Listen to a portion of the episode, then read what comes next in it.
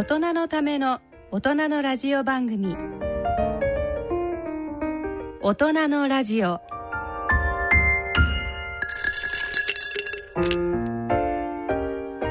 皆さんご機嫌いかがでしょうか？立川楽長です。ご機嫌いかがでしょうか？篠崎直子です。この時間は笑いと健康をテーマにお送りしております2月に入りましたけれども、はい、入りましたね。すごいことになってますね。なってますね。ね。こんなに流行るとはっていうね。マスクあります、うん、ないですないですマスク買えないでしょ買えないですよもうだってちょっと入ってももう、うん、うわーっと人がたかって、ねうん、なんか数数分で売り切れてた、ね、もうなんかもう買うのも諦めたっていう感じ。ですね、うん、一種のパニックですよね考えたらね、ね、だからマスクがね売り切れるのもパニックだけど、うん、こねでもあれ意味ないのよはっきり言ってマスクって。あ意味ないですか？うん、感染を予防しようっていうんで、うんうん、えー、マスクしててで予備校とかね、うん、もう全員マスクしてこいとか言ってんじゃないですか、はい、実はねあのマスクってねあのウイルス感染予防にならないっていうのもデータで出てんですよ。実は。ならない。ならないです。だってウイルスってね電子顕微鏡でないと見らんないんですよ。そのくらいちっちゃいんですよ、うん、どのくらいの大きさかっていうとねコロナウイルスでね、うん、0.1マイクロメート。ルこれどのくらいかっていうとね1ミリの1万分の1。1ミリの1万分の1万分の1の大きさまあ確かに。顕微鏡じゃ見らんないね。電子顕微鏡でないと見らんない、ね、ところが、ね、あのマスクなんて、このウイルスから見たらマスクの隙間って何百倍もあるわけですよ自分の。そんなに空いてるもんなんですか、うんだからむちゃくちゃ広いわけ。だからそんなもんしてたって簡単に入っちゃうじゃないですか。マスクの隙間なんて。うん、でねあの、はい、飛沫と一緒にねだから咳するじゃないですか。感染した人が。うん、でそうするとその痰とかねその飛沫の中にウイルスがいる。でこの飛沫それ自体の大きさっていうのはどでかいんですよ。うん、うん、ウイルスに比べるとね。だから飛沫はまあなんとかねブロックできるマスクで、うん、でも飛沫が飛んでくるところにいる数メートル以内だから、まあ、接客業の人なんかはね、まあ、いいのかもしれない。でもその飛沫はその時点でブロックできてもその飛沫のついてる周りの水蒸気やなんかが乾燥しちゃったら、ウイルス多分入ってくると思うのね。ああ、うん、そっかその周りの水分とかがなくなると、ね、もうそのちっちゃいウイルスだけが残って、でそうするとウイルスそこにずっといればまだ生きてるからね、うん、水分なくなってすっと隙間入ってきたら意味ないし。そうですよね、うん、もしかして手とかで触っちゃうかもしれない、ね、そうそう。でマスク取る時にマスクのね、はい、その表面を触っちゃったらもう何の意味もないわけ、うん、だから一番いいのはね、はい、石鹸で手洗う。これ最高ですよ。やっぱ手洗い。手洗い。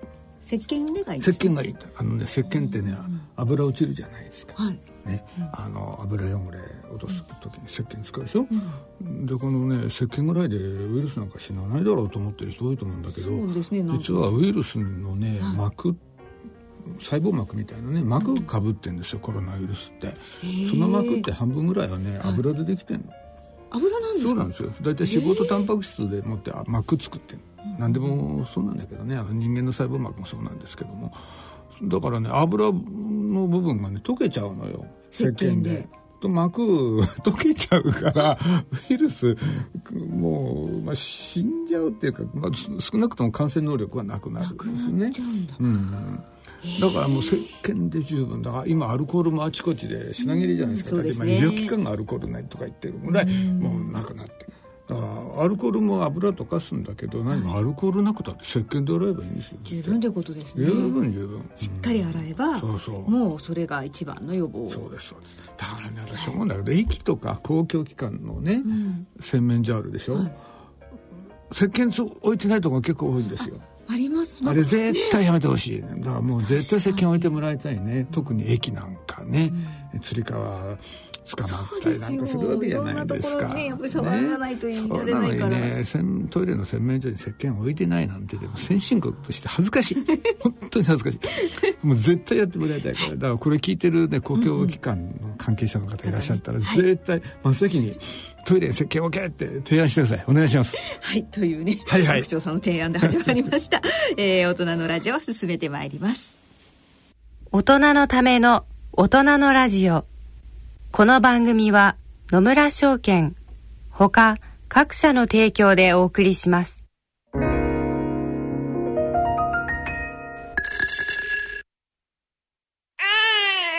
人生100年時代。100年の人生をどのように生きていますか？大きくなったらケーキ屋さんになりたい。結婚しても今の仕事が好きだから続けたい。自分が作った料理で世界中の人を幸せにしたいいつまでも元気でいたい。80歳でフルマラソンを完走したい。夢はどの世代でも大きく広がる。あなたの人生夢無限大。でも必要なものは。健康家族友人そしてお金。あらゆる年代に合わせたサポートでいつでもあなたに寄り添います今からずっとこれからもっと。人生100年パートナー野村証券。それの裏に来てみよ。う大人のための大人のラジオ。落語のコーナーです。今回は立川楽長さんによる健康落語武漢競争曲をお聞きいただきます。武漢出てきた。出てきましたよ、ね、もう早速旬な、はい、そう。これね、あの、えー、トピックス落語って言ってね、はい、その時その時の健康にまつわるいろんな話題があるじゃないですか、はい、それをすぐにもう落語に仕立ててなるべく新しいうちに講座にかけるっていうのをやってたんですよ、うん、だからね、あのかなり突貫工事で作るんだけど今回はもう武漢競争曲競争曲の今日は狂った思いの方の競争曲ですね。はい、えー、まあ、武漢でのこの騒動が、はい、あまあ、日本にも波及してるきてるわけだけどさそれで一体どんな騒動が起きてくるかというね、はい、まあ、そういう、まあ、生々しい 生々しい生々しい旬のっていうとかっこいいんだけど。かなり旬なあれですよね。そうですね、まあ、どんな騒動が起きるかどうぞ。お楽しみに。はい、えー、それでは2月4日内幸町ホールで収録しました。立川楽長さんによる健康落語武漢競争曲をお聞きいただきましょう。携帯鳴ったら「もしもしええだ誰あうん時々どうしたん？え今何やってる？いや何やってるってことないだろうよ。会社向かってんだよ。だから駅で降りてさ今会社まで歩いてんの？えなんだよ。どうしたの？あそっか会社向かってんのか。な原口。え俺実はなあのうちにいんだよまだ。俺あの病気なんだけどさ。病気？どうしたんだよ。どんな具合なんだよ。いやそれがさ俺今日に限ってな頭ボーっとしてんだよ。武田お前はね今日に限らず毎日ボーっとしてんだよ。それいつもと同じじゃないの？そそういうこと言うなよお前は。いや本当にねなん調子悪いの、うん、だから俺ね今日会社休もうと思ってさで悪いんだけどさあの佐伯部長になそのこと言ってもらいたいんだけどもな。バカ言ってんだお前。そんなこと自分で電話したらいいじゃないかよ。勘弁しろよ。お前あの佐伯部長がどういう人かさお前だって分かってんだろ。とにかく細かくってさでちっこくってな。しかも高圧的でさチクチクチクチク攻めてくんだろ。あんな部長にな。今日休みますなんて電話してみろよ。俺なんか本当の病気になっちゃうぞ。なんかその本当ってな。前まさか仮病使ってんじゃないんだろう。な本当に本当に病病気なんだよ俺。あのねやっぱりね時差ボケだと思う、うん、ほら俺おとといさあの海外出張から帰ってきたろ。あだから時差ボケになっちゃってさ。でね夜昼ひっくり返っちゃってねそれで体調壊したと思うんだけどな。なんだよ海外出張とお前どこ行ってたんだっけ？だからさ中国の武漢だよ。実際1時間だぞおい。あのな時差1時間でなどうやってお前時差ボケなんだよ。おい武田。お前会社サボって何するつもりだよ。あれ 分かっちゃった？しょうがないな。じゃあさ原口お前だけには言うよ。昨日な親父が急に田舎から上京してきてさいや急になんだよ、うん、で今日などうしてもスカイツリーが見たいって言い出してさだから俺今日親父連れてなちょっとスカイツリー見に行ってこようと思ってさ。スカイツリー？おいだけどお前なそんなことで会社休もうってんのか？いやそんなことって言うけどさいいか親父ね生まれて初めて東京出てきたんだぞ。あ？しかもさめったに電車にも乗らない人なんだよ。そんな人をいきなり東京の街の中歩かせてみろよ。観光してんだか徘徊してんだか分かんなくなるぞおい。いやいやだから俺もさ一緒にね何度もない親孝行だと思ってんだよ。だからさなんとかしてくれよ原口。しょうがない。分かったよ。じゃあいいよ。俺佐伯部長に言っとく。うん。だけどなあの佐伯部長だからなそんじょそこらのね理由じゃね納得しないぞ。だだからさもう思いっきりさ大げさに言ってくれよ。な頼むよ。あったあった。じゃあもう目いっぱい大げさに言っとくから。だけどお前明日出てくんだろうな。え明日大丈夫か？大丈夫大丈夫。明日絶対出てくる。いや親父ね今夜の新幹線でねあの国帰ることになってそういう予定になってから、うん、大丈夫明日は出てくよ。じゃあ明日絶対出てこいよお前。じゃあ佐伯部長に俺から言っとくから。悪いな。こんなこと同期の思い出なかったら頼めないよ。頼むよ。な恩に切るよ原口。部長。佐伯部長。うん。うん。原口がどうした？ちょっとあの武田なんですけどね。あの今朝ねあの私の携帯にあの電話が来ましてね。なんかあの今日休むってんですよ。えなんかあの風邪ひいちゃったとかなんなんだと？風邪だと？我が社の辞書にな風邪という言葉はないんだ。あのねあ重症なんですって。あ重症なんですよ。あのねあの電話で言ってました。あのねすごいなんか高熱が出てるって言うんですよ。高熱だ。そうそうなんですよ。あの泣いてました。あの熱測ったら何でもねあの60度あったってんですよ。お湯沸かしてんじゃないぞお前。なんだ60ってなえ？人間の体温じゃないだろそんなもん。あよよよ40かな？よよ40そんなこと言ってました。それからねあの咳がしたいんですよ。すごいですよ。あの電話しててもねゴゴゴゴ咳込んでるんですよ。えもう咳込んじゃってねもう一言も喋れないんですから。一言も喋れないってお前喋ってないのに何でお前武田が40度あるって知ってんだお前。少しぐらいは喋るんです。ええ。ちょちょっとはね喋ってええ。でねあのあちこち痛いんですって。ええ。僕が言ってました。あの頭が痛くて目が痛くて鼻が痛くて喉が痛くてね。ええ。なんか心臓が痛くて胸が痛くて胃が痛くてお腹痛くて下痢してるんですって。ででもってね腰が痛くて膝ガクガクしてね。足にはね水虫があるんですよ。関係ないだろそんなもん。何を言っとんと根性のない当にな。そんなことで商社マンが務まるかいいか。商社の営業ってのはな。3日休んだら会社が潰れるぐらいの心意気。あ大丈夫大丈夫。足足足はちゃんと出てきますから。足と出てくるとお前。なんでそんなことが分かんない。分かんですよ。ええああ大丈夫なんだそういう予定になってますから。なんで予定って？えあの何でもねあの今夜の新幹線で帰るってそう言ってた。新幹線あいやだからそのねそ風が新幹線乗ってバーって行っちゃってでだだ大丈夫ですよ部長。あもう若いんですからもう一晩寝たら治りますよ。明日絶対出てきますって、えー、なんかねあの出張の疲れ出てただけなんじゃないですかね。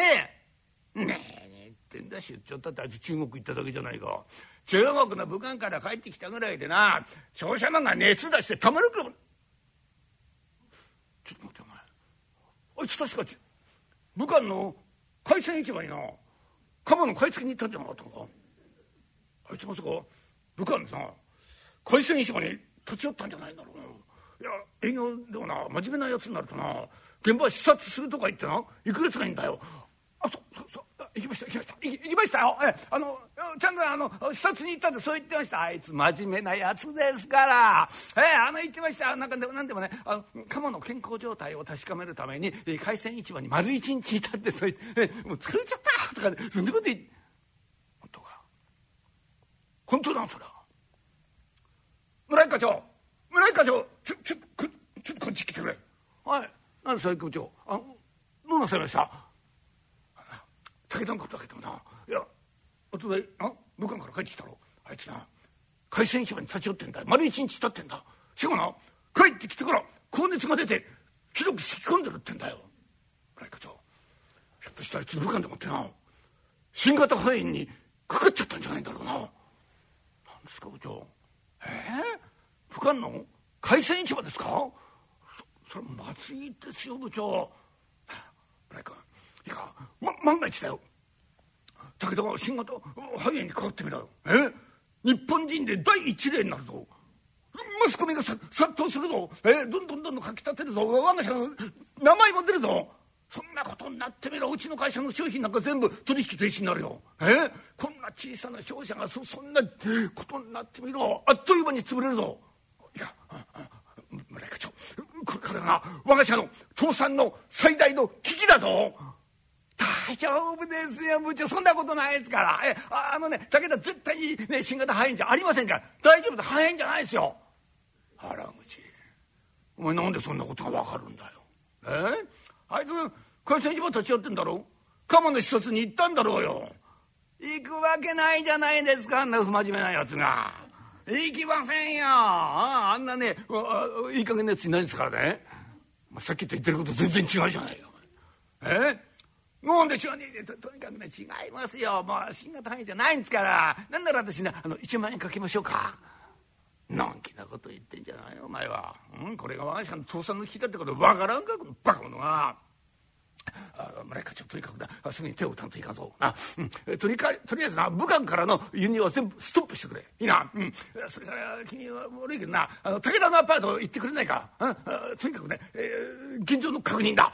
かしこまりました。すぐ行ってまいります。あそれからいいか。これだけは言っとくぞ。武田がたとえどんな状況でもいいか。絶対に病院には行かせるなよ。えー、病院行かせないんですか？当たり前じゃないか。病院なんかに行ってみろ。万が一新型肺炎だったらマスコミにバレちゃうじゃないか。そうなったら我が社の名前が出るぞ。そしたら我が社は倒産だぞおい。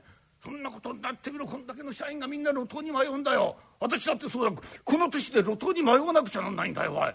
えー、年金もらうまでだってまだ何年もあんだよ。たとえ年金もらうようになったってこの国はなまだ2,000万いるような国なんだぞおい。えー、どうすんだよ。あダメだダメだ。あとにかくなあの情報は一切外に漏らすな。えいいか。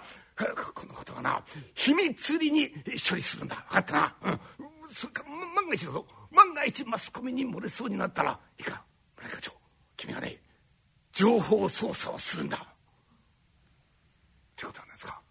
私に隠蔽と改ざんをしろっていうことですか。まあ、まあ早い話がそういうことだ。いいんですかそんなことや。何入ってんだ官僚だって内閣府だってやってることじゃないか。え、いいんだよ。先にやってるのはあの連中なんだから。なうちみたいな小さな会社がな社員を守るためにだよ。少々隠蔽や改ざんしたからってねおかみになんかもう言われる筋合いなんかないんだよ。大体からあの連中には。そんなこと言う資格なんかないんだ。あいいんだいいんだ、とにかくなあのアパート行ってくるアパート。な。あそうだ。一人連れてった方がいいな。武田の下にいるやつ誰だ？え？山下？あそうか。おい山下？山下！はい。なんすか？いいからこっちへ来い。いいからこっち来いよ。あの今日な村木課長と一緒に行動を共にしろ。あんたどうしてっすか？いやどうだっていいんだってことは。だ理由はみちみち村木課長から聞いたらいいよ。だ早く支度をしろ支度を。了解っす。何なんだあいつは。まああんなやつもね、まあ、使いっ走りにはなんだろう、うん、いいか。とにかく村木君頼むぞ君がもし失敗をしたらこの会社を潰れる。そのくらいの覚悟でやってくれ。かしこまりました。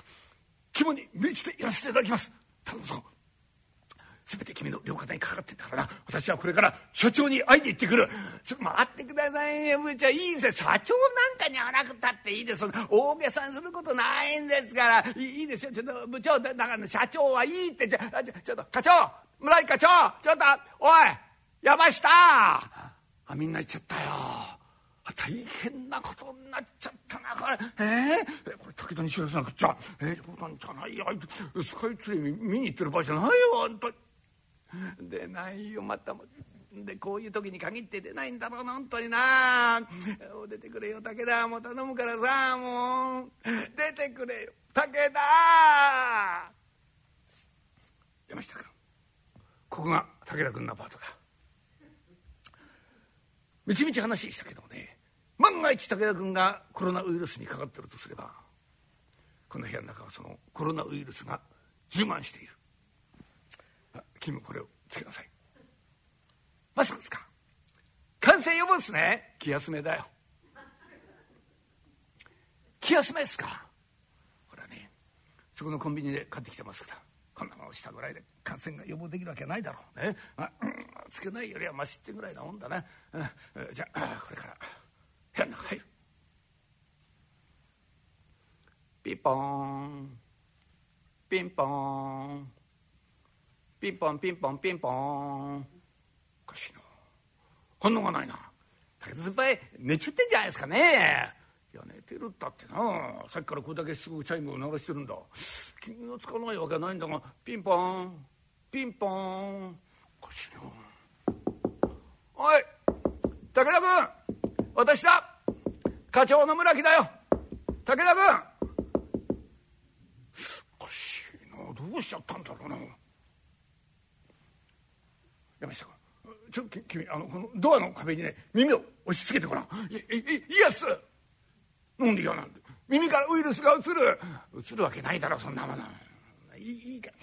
耳をつけなさいよ。つけました。どうだ？何か聞こえるか？なんつか？だから耳を澄ましてよく聞いてごらんよ。聞こえるか？聞こえます。聞こえるか？何が聞こえる？課長の鼻息が聞こえます。誰がそんなもの聞けって言ってんだよ。私の鼻息はどうだっていいんだよ。そうじゃない。中からね携帯の着信音が聞こえてないか？あ聞こえます聞こえます。あ課長これ武田先輩の着メロっすよ。やっぱりそうか。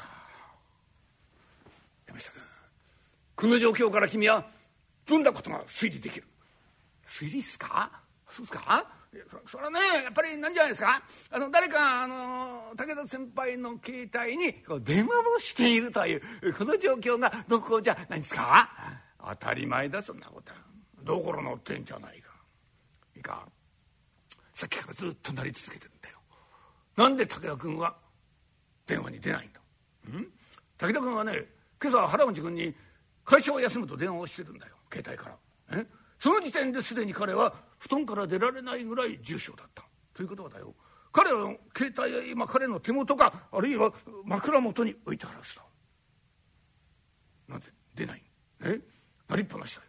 しかも今私が何度もチャイムを鳴らしても何の反応もなかった。ここから推測される最悪の事態は一つしかない。それは何なんですか？金田一さん。誰が金田一だよ。映画の見過ぎじゃないのか？うん？いいか。ここから推測される最悪の事態はね武田君はすでに死んでしまっているかもしれない。そうだったのか！コナン君誰がコナンだよ。テレビも見過ぎてんじゃないのか。課長。ということは何ですか。あの武田先輩。死んじゃったんですか。いや別に死んだとは限らないがね。あ意識がないか。亡くなってるか。どっちかだろう。とにかくね新型肺炎には今誰も。免疫を持ってる人はいないんだ、はあ、惜しいことをしたな。まだ若いのにな。残念なことをしてしまった。山下君あのアパートの入り口の右側にね管理人室があったらちょっとそこ行ってな。あの合鍵もらってきてくれ。だから確かめなくちゃいかん。了解っす。すいません。すいません。はい。何です？あのちょっとあの2階のねあの武田信彦さんの部屋の鍵貸してもらいたいんですけど私ねあの同じ会社の者なんですけど。同じの会社の人だってねそれだけで鍵を落とすわけにはいかないよ。あと何？なんか用があんの用どころじゃないっすよ。武田先輩部屋の中でね死んじゃったんですよ。え？えー、武田さんが亡くなった？どういうことなんですか？武田先輩でおとといねあの武漢にね出張行ったんですよ。そしたらそこで新型肺炎かかっちゃってね今日悪化して今日新型肺炎でね部屋の中で死んじゃったんです。本当か本当なんですよ。だからね入ってみなくちゃいけないんで。だから相関貸してください。お願いしますよ。管理人さん。管理人じゃないよ。私はこのアパートの大家。だそうなんじゃないよ。いやいやそそんなことを聞いたらね鍵は貸せないよ。うん。あの部屋は開けるわけにはいかないよ。どうしてっすか？どうしてもこうしてもあるかい。考えてもおらんよ。いいか？ああの部屋でもってあ？金型肺炎でもって誰かが死んだなんてことになってこないよ。他の入居者みんな出てっちゃうじゃないか。いやそれだけじゃないよ。えー、もうあのアパートに入ろうなんて人誰もいなくなるんだぞ。あっという間に私のアパートはゴーストタウンになるよ。どうすんだよ。え？どどうすんこの年になって私は路頭に迷うことになるんだよ。まだアパート建て借金だって残ってんだよ。え？年金村までまで何年もかかるんだよ。たとえ年金村ったってこの国はねまだ2,000万もいるような国なん。え？どうす？ああ冗談じゃないよ、ね？えー、開けませんよ、えー、あの部屋は絶対に開けないから。開けないってじゃどうするんですか？決まってんでしょう。隠蔽するんだよ。隠蔽が流行ってんだとこでもいいけどな。あのええー、流行っちゃったなこれな。あ親父すまんすまん。悪かったなせっかくな。駅まで行ったのにまたアパートまで戻ってきちゃってさ。バカ野郎。お前らどうじゃないぞ。アパートの部屋の中に携帯の座忘れてきやがって。しょうがないじゃんかよ。いや俺さ一日中携帯持ってないとなんか不安なんだ。いや大丈夫大丈夫。まだねあの時間いっぱいあるから。大丈夫だよ。ああまだ間に合うからさ。あのすぐねちょっと部屋行ってさあの携帯取ってくるから。ちょちょっと待って。課長。村井課長。とかく君生きてたのか？なななんで課長がいいんですか？えや山下まで。えなんで二人がいいの？だから警備を使ったのバレちゃったよ、え、だから2人でもって俺のこと連れ戻しに来たんだ。まずいなからだわああの課長ねそそうじゃないんですよ。あのこれじゃねわけなんですよ。あのちょっと聞いてください。ちょっとあの課長近寄らないで！こっち来ちゃダメ。ダメダメやめやめやめた私の前で喋らないで。何言ってんですか。だからねあの訳があんです。やめて喋んないで。息はしないで。どうしたんです。いいからいいから。ちょっと離れなさい。離れなさい3年3メートル以内近づくんじゃない。離れなさい離れなさい離れなさい大丈夫。分かってんだ。分かってんだ。何もかも分かってるんだよ。君のことは。だけどいいかい。分かった上で言うけどもね。君の件は。秘密裏に処理をすることにしたから本当ですか課長？じゃあ何ですか課長？何もかもご存知の上で秘密にしてくれるんですか？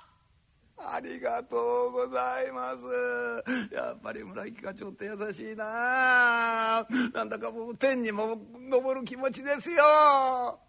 嬉しいな。喜んでる場合じゃないだろ君。君本当に天に昇っちゃうかもしれないんだぞ。え？あのね君には申し訳ないんだけどね。いか君どんなことになっても決してね病院に行ってもらっちゃ困るんだ。行かないでくれるか病院に。行きませんよんなもん。病院なんか行きませんよ私。絶対行きませんから。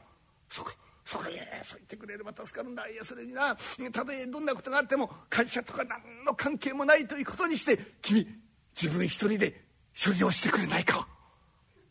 了解っす。分かりました。ああそうですか。いやありがとうございます。いやそうしていただければね親父も喜びますよ。なんその親父ってなえ？何これはこれは課長さんでいらっしゃいますか。初めてお目にかかります。いやしゃね この信彦の父親でございますが お世話になっております。いやこんなね、えー、ドジなやつもおりませんでいや昔からそそっかしいやつでございましてな。いや今日もそうなんでございますよ。今日もこの信彦が会社を休んでわしをスカイツリーに見せに行ってくれることになっておりましてな。ああ駅まで行ったらこいつがまあ携帯忘れたちゅうてねまた戻ってきちまいましてこんなりさまですわまあ。会社に迷惑をかけてなければよろしいって方あそう心配はしてるんでございます。何ですか？え会社を休んでスカイツリー？今の話は。本当なのか？いや本当なのかってむしろ課長ご存知だったんでしょ？ね全部ねあのご存知の上で秘密にしてくれる。え？何にも知らなかった？え？あじゃあ全然バレバレちゃったんじゃえ？えまた親父も余計なこと言ってくれたなこれ。参ったからだってことなんですか？大君君は武漢から帰ってきて高熱が出たとか？咳が出たとか君が病気ってのはあれ全部嘘だったのか。すいません。よかった。よかった。これで会社は倒産しないで済む。どうしたんですか？どどうしたんです課長？どうしてもこうしてもあるか。こっち来なさいもっといいもっとこっちへ来なさいよ。近づいてもいいんですか？いいこっち来なさい。当に武田君君な自分が何をしでかしたか分かってんのか？いいか？君が仮病なんか使うからね君が新型肺炎にかかったんじゃないかって朝から会社中大騒ぎなんだよ。君のせいでな今武漢からの輸入は全部ストップしてるんだ。会社は大変な損害を被ってんだぞ。みんな君のせいなんだぞ。へえそんなそんなんじゃないよ。ちょったんじゃない本当に。いいかい？このことはみんなね佐伯部長にしっかり報告をしとくからな、あ、明日になったらね佐伯部長は君のことを手ぐすね引いて待ってることだろうな。武田君。明日が楽しみだね。えー、あの佐伯部長が手ぐすねですか。ああもうダメだ。もうダメだ。俺はクビだ。おはようございます。佐伯部長昨日は申し訳ありませんでした。武田お前のおかげでな会社はごめんなさい。どうか首だけはご勘弁を首だけはご勘弁を。何を言っとるんだ。いいか。お前のおかげで会社はな重大な危機を乗り越えることができた。ありがとう武田。え？な、な、な、なんです？いや、さな。今朝判明したんだから武漢からの輸入品からコロナウイルスが発見されたんだ。いや我が社は昨日から輸入をストップしとったおかげでな莫大な損害を免れることができた。これもみんなお前がな警病を使ってくれたおかげだよ。いやお手柄だったな武田。よく警病を使ってくれた。しかも嘘の内容がよかった内容が。ああ武漢から帰ってきて熱が出て咳が出ていやそれがよかったな、うん、あのシチュエーションがこうそうした。ねえだけどなんだ？ああれはお前みんな嘘だったんだろ？うすいません。何しろ中国でのことだけに真っ赤な嘘をつきました。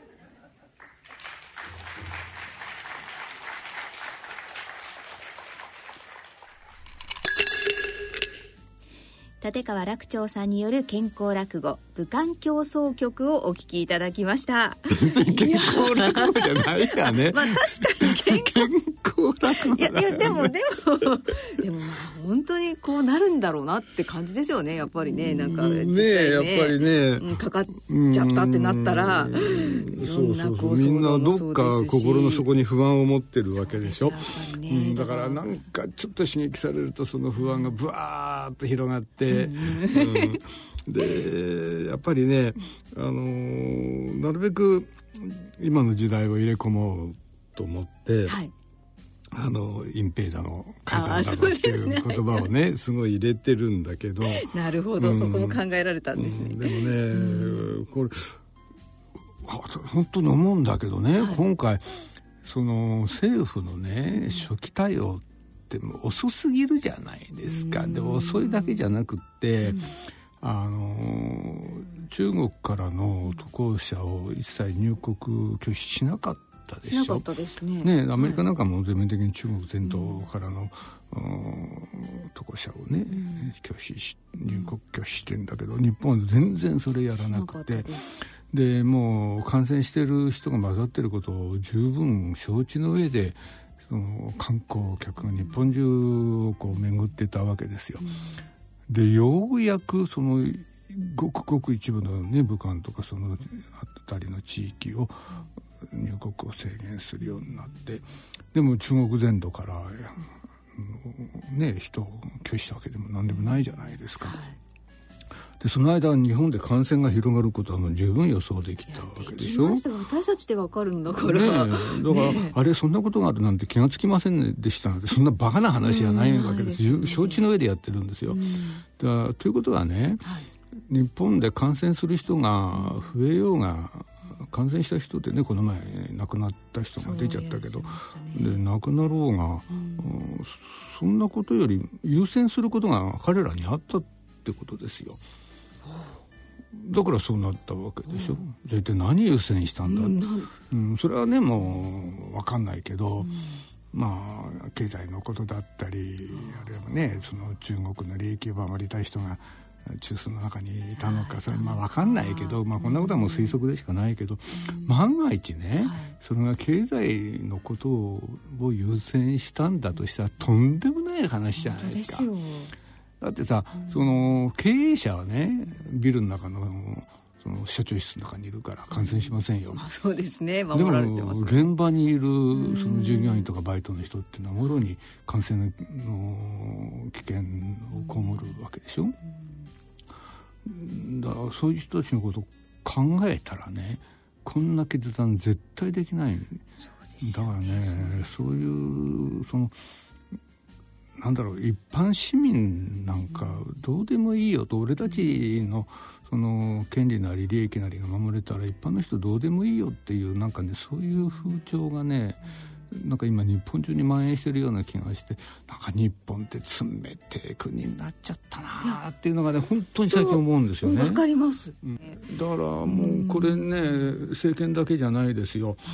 あの官僚から、もう警察から検察、はい、司法放送界から経済界全部これが今伝染病のようにねもう俺でさえよければいい一般市民どうでもいい。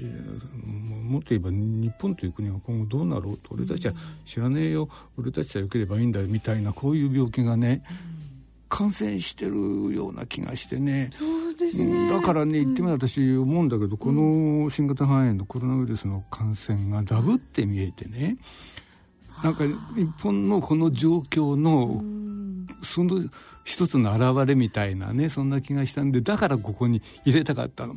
隠蔽と改ざんを。なるほど、うん、俺たちさえよければいい。もう他はどうでもいいという人間をここに出した登場させたかったんですよ。で彼らに隠蔽とか改ざんというセリフを言わせたかったで2人も登場させたんだけどもそれはねあの作り手の思いなんですよ。まあ、聞いてる人はね、まあ、楽しんでくれたらそれだけで、うん、まあ、それでも十分十分それで OK なんですけど、作り手としてはね、やっぱりそういう人間を登場させて、今のねこのまるで本当に感染してるかのように広がってるその自分たちの利益さえ守ればいいんだとこの病気もこの新型肺炎もルーツは同じじゃないかっていうところをなんか出したかったですね、だからこの武漢競争局の武漢っていうのは私に言わせればそういうなんだろうな政権に対する私なりの批判であり皮肉であり、まあ、抗議でもあるんですね。それをまあここに表してみたかったっていうのはね実はあるんですね。いやちょっと真面目な話になっちゃった。いやいや、でもなんか、本当でもこの新型肺炎の、本当その裏にもある、えー、本当に重大な、まあ、病というか、えー、そこにも目を向けていかないと。そうなんですよね。で、実際に感染してる人たちがこんなに今、増えていって亡くなった人まで出てきて、うん、じゃあ誰が責任取るんだって。どうすんだってとこですよね。本当目を覚まさないといけないですね。本当に目覚ましてもらいたい。はい。さあ。ということで、ということで ちょっと健康落語なのかよくわかんないんですけど、まあまあいいんですよはい今回は健康落語武漢競争曲をお聞きいただきました、健康の話しましたはい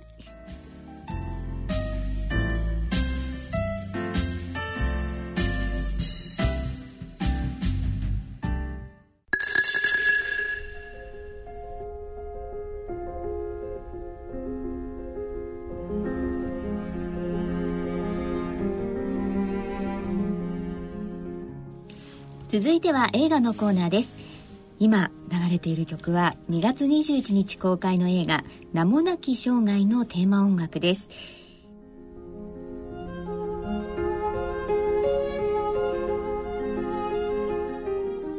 えーここでゲストの方をご紹介いたします。映画名もなき生涯の宣伝担当の堀木花江さんです。よろしくお願いいたします。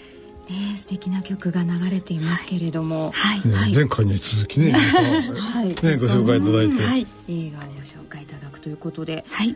この名もなき生涯というのはどういったお話なんでしょうか、第二次世界大戦時オーストリアの美しい村で農夫として働いていたフランツ・イエガーシュテッターというですね実在の人物のあの実、えっと、映画なんですけれどもフランツは妻のファニーと娘と幸せな暮らしを送っていたんですが、まあ、戦争が日に日に激しくなりですねついにフランツにも召集令状が届いてしまって、はい。ただまああのフランツはもうヒトラーを悪しき指導者だと、あの確信していたので、忠誠をどうしても誓うことができなくってあの収監されて、まあ、孤独に耐えながらも裁判を待つというあの話なんですけれども、難しいところですよね。そのヒヒトラーに対して忠誠を尽くさなくても同時にこれは国に対する忠誠でもあるから、そうですまあ、ね悩むところでしょうね、まあそうですね。ただまあ大義名分があればこう善人をあのやっぱり傷つけていいのかという、まあ、あのキリストのあの信仰でもあったフランツなんですけれども、やっぱりあのそこでこう自分に説いて、あのなかなかやっぱりこうもうあのもちろん市市長とか神父様にもいろいろ説得をされるわけなんですよ、家族もやっぱりいるので,、で家族もあのやっぱり裏切り者の妻だっていうことで、あの村で村八分にされたりだとかってしてしまうっていうところで、まあ、なぜ最後までその己の信念を貫き通して、まあ、彼が見つめてたのは何だったのかっていうのをもう本当に問うあのもう素晴らしい感動のヒューマン映画なんですけれども、はい、ずっとことはあれですかあの反戦の映画ってそうですね。いうもうあの捉え方でいいんですか？そうです。やっぱりこう、まあ、今も第三次世界大戦とかなんとかって日々こうね戦争の話が上がってますけれども、まあ、そういった雰囲気だから今とその今だからこそもう本当にあの私のような20代の世代からもやっぱり大人の方にまで全ての人にこう見ていただいてもうすごく考えさせられる内容なので、はい。みんなに見て日いただ本だってきたいなと。ね第二次世界大戦の時に兵役みんなねそしたらそ生かされは大変なことになったでしょうね,、ましてやこれねナチスドイツのね時代ですもんねもう静かにやっぱりヒトラーそしてナチスに抵抗していた方が、あの実はいてでこれタイトルが「名もなき生涯」なんですけれども、もう本当に多分こういう映画にならなければ一生誰も知らなかったであろう人々のあのをこう切り取って、はいもう本当にこんなもう善人がやっぱりいたんだっていうところで、もうすごく涙も私も流した映画ですね。本当に彼だけじゃなくて他にもきっとそうですね。もうこのタイミングドイあのドイツだけじゃなくていろんな国にもしかしたら今もあのこうやって抵抗して死んでいく方がもしかしているかもしれないんですけれども。そうなんでしょうね、だから名もなき生涯であっちゃいけない。んですねえーそうなんです。だから名もなき生涯を映画にして、えー名もなき生涯でなくしてしまおうというね。本当に、うん。はい。ね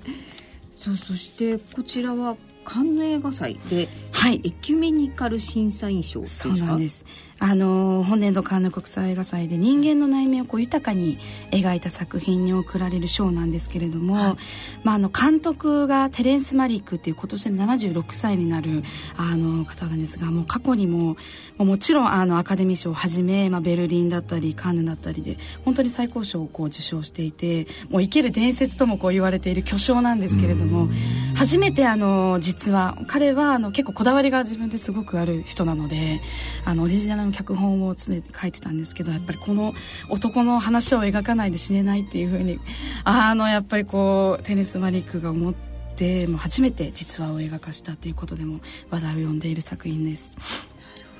監督にとってもこう思い入れのそうですね。すごくある作品ということですね、はい、えー、特に堀木さんのおすすめのシーンとか見どころっていうのは、はい、もうあの実はテレンス・マリックって映像作家でもありましてもう特に本当に映像にこだわりを持った人なんですね。であのまあ草原があの見ていただいた通りすごく美しいんですけれども、まあ、全て自然光で撮影をしていてでまああの監獄に入れられてしまうので屋内の撮影もあったんですけど全て窓からこうあの入ってくる光だけで撮っているというですね、まあ、大変多分あの一緒に撮っていたスタッフの方は 大変だったんだろうですけれどももうそうですそうです。なのでそういうこだわりがすごく、ね、私この写真でしかね、えー、見てないなんでもうこう映像綺麗そうですねとってもねなんで私がやっぱりこう本編を見ていてすごくもうずっと気にあの本当に心打たれるのがやっぱりとても厳しい現実を描いているんですけれども、まあ、この窓からあの結構こう自然を本当に自然だけこう映るシーンも結構あって滝が流れてるシーンを映したりだとか空だけ映したりだとかその自然の美しさともうあの人間のあの汚さをすごくコントラスト比較するような形であのもう終始そういう2時間55分あるんですけれどもそういった描き方をしていてもうこれこそ映画館の大画面で見ていただきたいような作品なんですよ。見たいですね。見たいですね。これはね。あの長さを本当に感じないです。結構やっぱ3時間となるとなかなかね、こう構えてしまうんですけども、全然そんなことインターバルがあるんですか？あ、ないです。もう一気にこうガガッと見ちゃいます。本当に私はもう何回も今これ見させていただいたんですけど。で、これが今日からはい。今日2月21日から全国公開をいたします、はい、はい、ね、これ楽しみです。ねねありがとうございます、はい、で今回このチケット。はいぜひ皆様にご覧いただきたいなと思ってムービーチケット全国で使えるものを3組6名様にご用意をさせていただきました、はい、6名様、はい、ありがとうございます、えー、ごご希望の方はホームページのプレゼント申し込み欄からご応募ください。締め切りは2月25日火曜日必着です。はい、いいですね。いやこれはでも、絶対ね、見逃したくないですねこね。これこそ名もなき生涯を彼の名もある人に皆さんが見ることによって変わるので、はい。自分の信念をね、命を懸けて貫いたっていうことでしょ、はい、なかなか自分にはできない。言うのは簡単だけどねだって家族もいてね子供さんもいて、うんれを支えた家族っていうのは、ね、そうです。もう本当にそれも泣けますよね。だからそれだけ夫婦の絆もやっぱり強くって、あなたが言うことだったら私も信じるわということでもうねそういった美しい夫婦のあの話でもあるので、はい、はい。ということでね、はい。えー、21日公開の映画「名もなき生涯」の宣伝担当の堀木花江さんにお話を伺いました、はい、ありがとうございました。ありがとうございました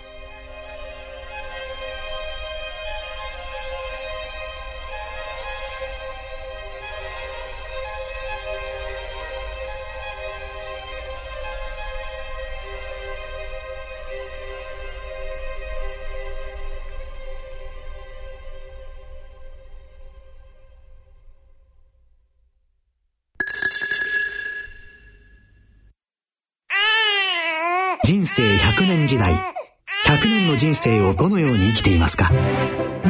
大きくなったらケーキ屋さんになりたい。結婚しても今の仕事が好きだから続けたい。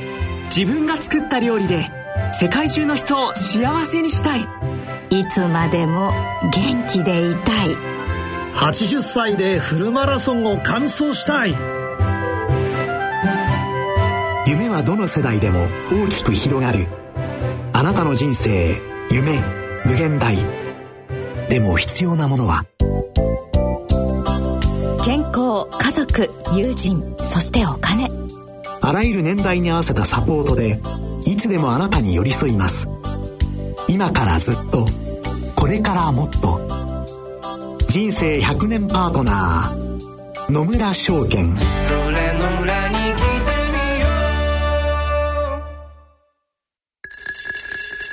大人のための大人のラジオ。さ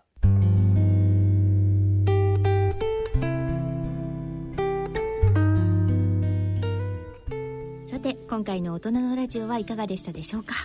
まあ早くね収束するといいですね、これもね。本当ですよね、オリンピックも控えてますしね、ねだからまあコロナウイルスっていうのはね本来ありふれた風邪のウイルスなんですよ。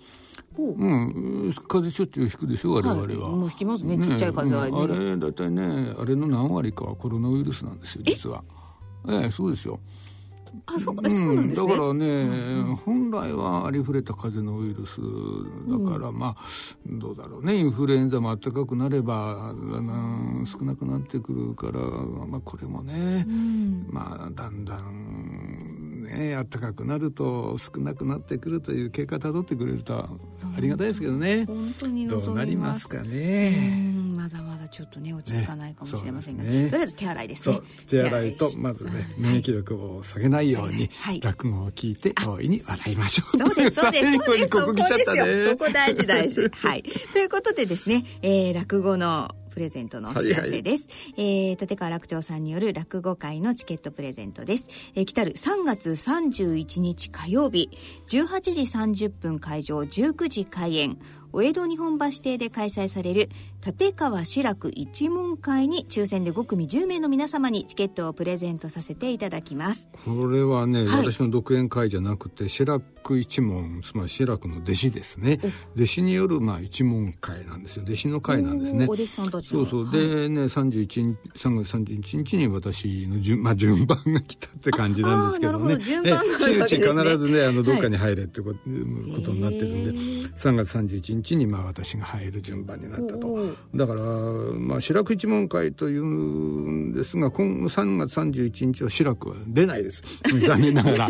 題名だけですね。題名だけ。そうなんですよ、はい、でまあ出るのは私と、はい、あと2つ目でね、はい、あの立川志らもんって言いましてね、面白い名前なんですけどね、えー、これ大学時代作新にいましてね。あの野球で有名なピッチャーだったんです。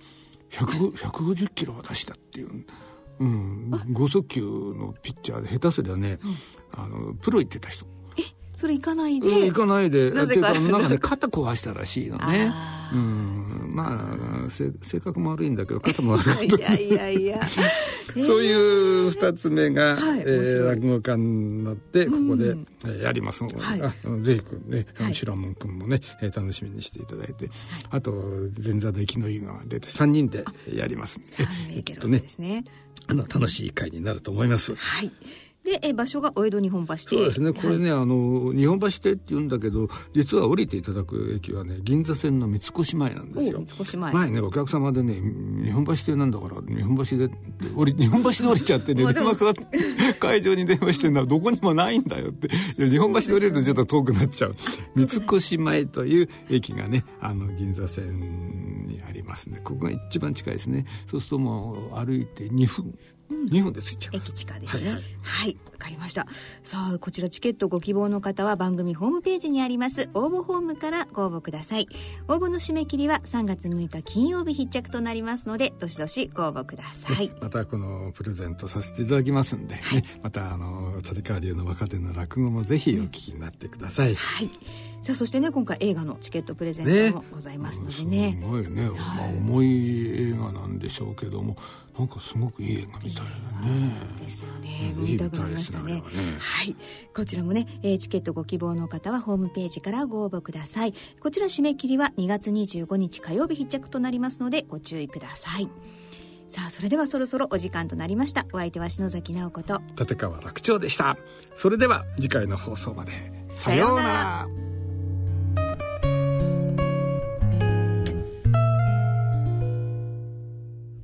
大人のための大人のラジオこの番組は野村証券ほか各社の提供でお送りしました。